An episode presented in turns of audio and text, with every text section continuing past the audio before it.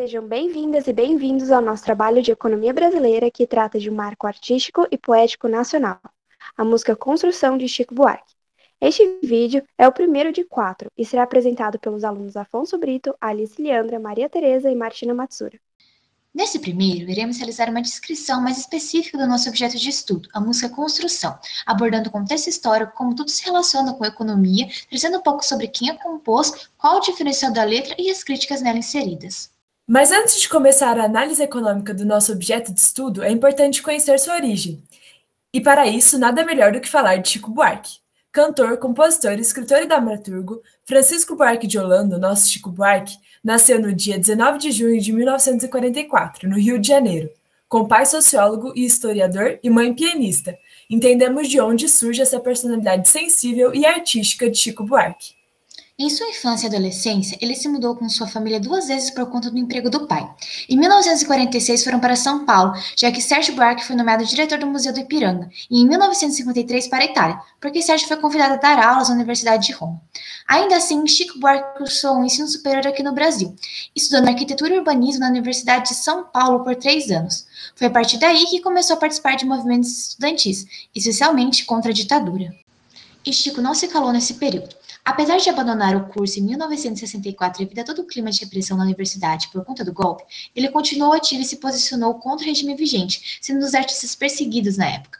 Chico participou, por exemplo, da Passeata do Senhor, manifestação que uniu estudantes e artistas intelectuais que se colocavam contra o governo e sua postura autoritária. Devido a justamente essas perseguições, Chico foi para a Itália, mas logo retornou ao Brasil em 1970 com convite de uma gravadora para produzir um disco. Isso não é surpresa, uma vez que as músicas de Chico eram ricas e dialogavam com a sociedade, tratando de aspectos sociais e políticos importantes. Ele abusava da criatividade e das metáforas em suas composições, o que rendeu diversas críticas veladas, especialmente à ditadura, como podemos ver em canções como Apesar de Você e Cálice. Porém, é preciso ressaltar que Chico começou sua jornada artística muito antes dessa época. Sua primeira composição, Canção dos Olhos, foi escrita em 1959. Em 1964, se apresentou no programa Fino da Bossa, e foi também nesse ano que gravou sua primeira música, Marcha para o Sol. Seu primeiro compacto de vinil foi lançado em 1965 e seu segundo em 1967. Daí para frente, a carreira artística dele só decolou.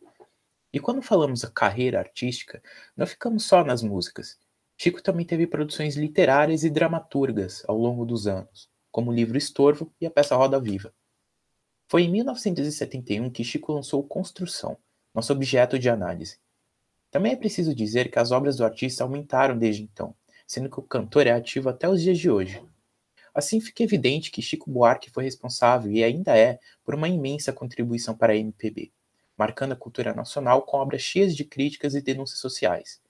Mais do que isso, analisar uma de suas produções, como pretendemos fazer aqui com Construção, nos permite não só apreciar uma bela música, como também entender a sociedade brasileira e os dilemas vividos da época. Bom, feita essa breve apresentação de quem foi Chico Buarque, vamos falar um pouquinho agora sobre a música Construção, por que escolhemos ela e o que torna ela diferente. Para começar, vamos explorar brevemente o contexto no qual essa música foi escrita. Já percebemos uma forte influência do contexto histórico no qual a música se passa, considerando que Chico estava exilado quando a compôs. Dessa forma, além de retratar os limites da liberdade de expressão vividas na ditadura militar nessa época no Brasil, a música fala sobre a vida de um operário, retratando assim uma forte relação com a industrialização brasileira nesse momento, mais especificamente no Sudeste, em lugares como São Paulo e Rio de Janeiro, como Carioca retrata. A vida, ou melhor, a morte, de um operário de construção.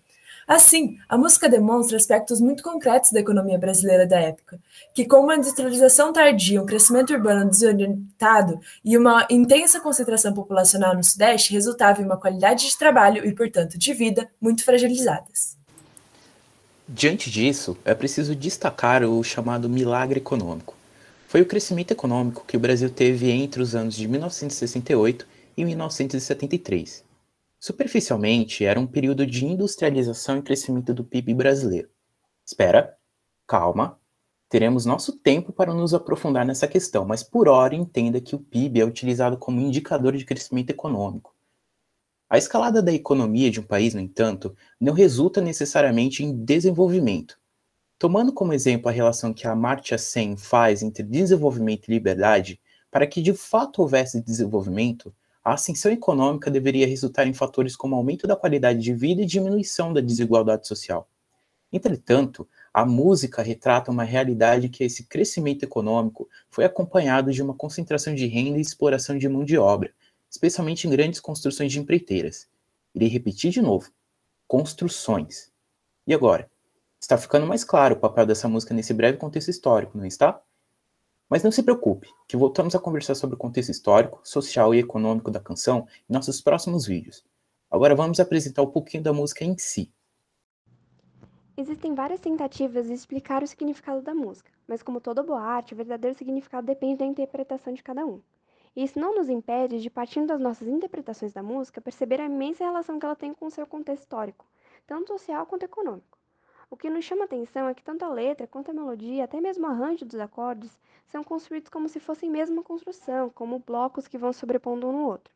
A repetição de palavras também colabora com esse efeito, mas com o passar da canção, a ordem que as palavras são dispostas difere. Os mesmos adjetivos sendo atribuídos a diferentes substantivos mostram que, por mais que os dias do trabalhador sejam diferentes, sua rotina e vida estão fadados a uma mesma monotonia e destino, sem sair dessa sequência de exploração. Dessa forma, todos esses fatores dão um aspecto mecânico à música, retratando até em sua melodia uma construção, que é o tema da canção. Fala se não é uma música genial.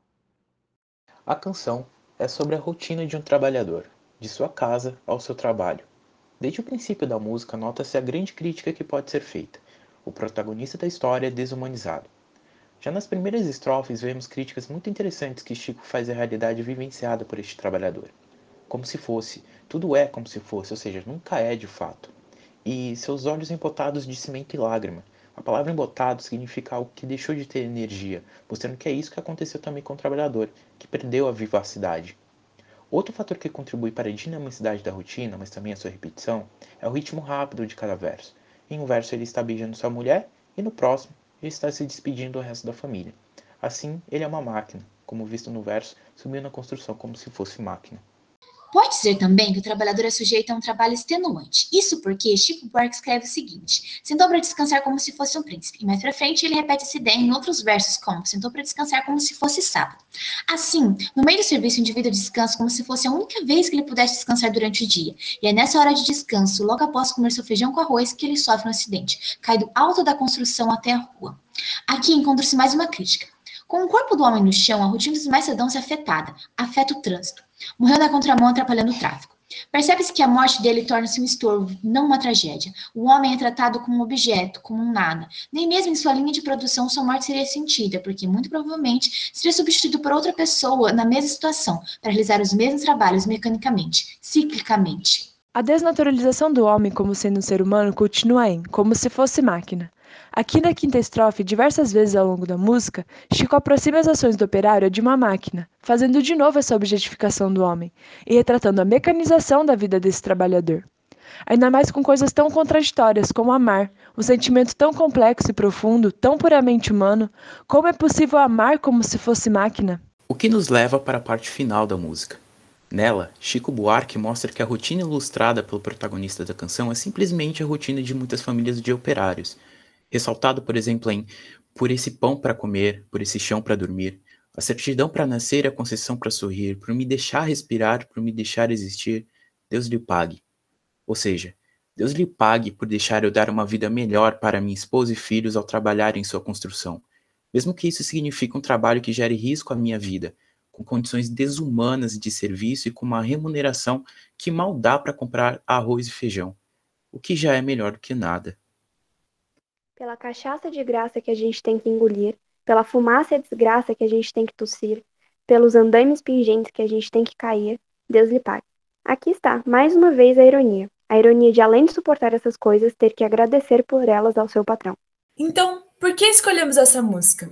A música Construção, como já mencionado, retrata a exploração do trabalhador brasileiro em anos nos quais a indústria estava a mil mostrando, como já abordado, uma grande relação com o contexto socioeconômico brasileiro da época em que foi produzida, sendo então o nosso foco de análise a segunda metade do século XX, especialmente as décadas de 60, 70 e 80. E essa composição nos mostra justamente a situação de uma classe social esquecida diante das máculas das grandes construções. Diante disso, é exposta a exploração no ambiente de trabalho, sua precariedade, falta de garantias sociais e econômicas de que o trabalhador tivesse o mínimo para comer ou que pelo menos fosse considerado um ser humano.